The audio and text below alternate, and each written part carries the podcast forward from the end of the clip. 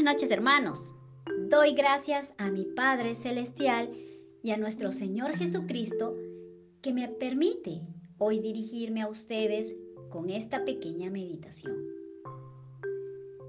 Escuchaba esta leyenda que dice que una mujer pobre con un niño en sus brazos pasó delante de una caverna y escuchó una voz misteriosa que desde adentro le decía, entra y toma todo lo que desees, pero no te olvides de lo principal.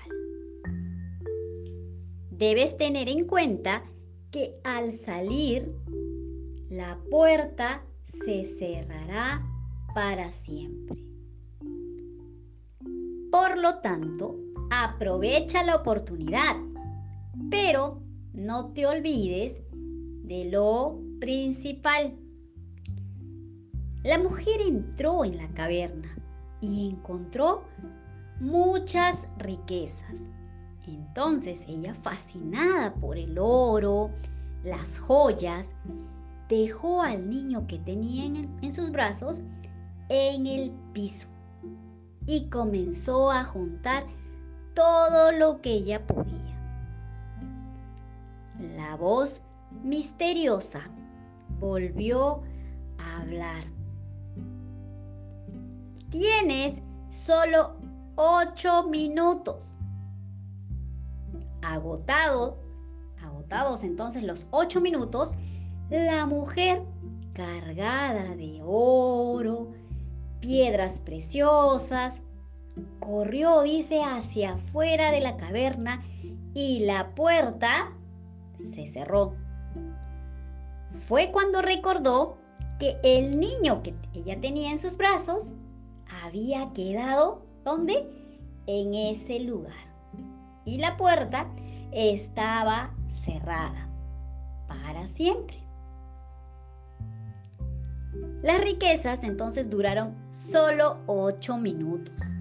La desesperación y la angustia para siempre. Esto me hizo recordar un versículo en la Biblia que está en Mateo 6. Por favor, hermanos, vamos a buscar el libro de Mateo. En el libro de Mateo, el capítulo 6. Vamos a leer los versículos del 19 al 21. Dice, no se hagan tesoros en la tierra, donde la polilla, la polilla y el orín corrompen, y donde ladrones minan y hurtan. Sino hagan tesoros en el cielo, donde la polilla ni el orín corrompen, y donde los ladrones no minan ni hurtan. Porque donde está su tesoro, allí también estará tu corazón. Esta mujer estaba cegada por lo que veía. Dejó a su hijo a un lado, ¿no? Ese hijo que lo tenía en sus brazos. Lo dejó en el piso y recogió todo lo que podía. Y dejó lo más importante, que era su hijo. El día domingo nos hablaba el pastor que muchas veces nosotros dejamos lo más importante, que es nuestra familia, ¿no? El tiempo con nuestros hijos. ¿Por qué? Por el amor al dinero, ¿no? Por trabajar tanto, por el querer más. Como lo dijo muy claramente, el dinero no es malo. Ya sabemos que Abraham Job tenían mucho dinero. ¿Dónde entonces está lo malo? En querer tener más. Acabamos también de ver el versículo, ¿no? Que dice, donde está tu tesoro, allí también está tu corazón. Para darnos cuenta de esto, no solamente es el amor al dinero, también es la fama. Vemos muy tristemente cómo los chicos, las chicas, ¿no? quizás nuestros hijos, buscan fama. ¿Y qué hacen? Bajan fotos inadecuadas, con vestimentas inapropiadas, buscando fama, haciendo gestos que, insinuantes, ¿no? buscando entonces quizá encajar en esta sociedad, tal vez llamar la atención de los demás. ¿Es allí donde está el corazón de nuestros hijos? Nuestro tesoro. Dice, un tesoro es algo valioso que está guardado. Hoy en día no vemos como un tesoro a nuestra familia, nuestros hijos, nuestro matrimonio, la salud. Pero la Biblia nos habla de algo que no se malogra, que no se vence, que no se deteriora, sea con el tiempo o quizá por alguna cosa que, le hace, que se deteriore. ¿No? ¿Qué se malogra entonces? Las joyas, los lujos, las vestimentas, el dinero, entonces nos habla de los tesoros en el cielo.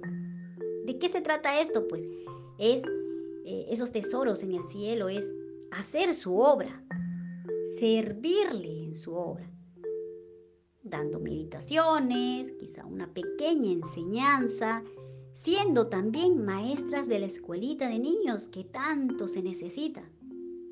Nuestras manos, nuestra vida, debe estar al servicio del Señor en su obra. También es llevar el Evangelio a toda criatura. Nos dice, por ejemplo, busquemos, hermanos, ahora el libro de Marcos. Vamos a buscar en el libro de Marcos el capítulo 16. Marcos 16, 15. Y les dijo, Vayan por todo el mundo y prediquen el Evangelio a toda criatura. Entonces, hermana o hermano, ¿dónde está tu corazón?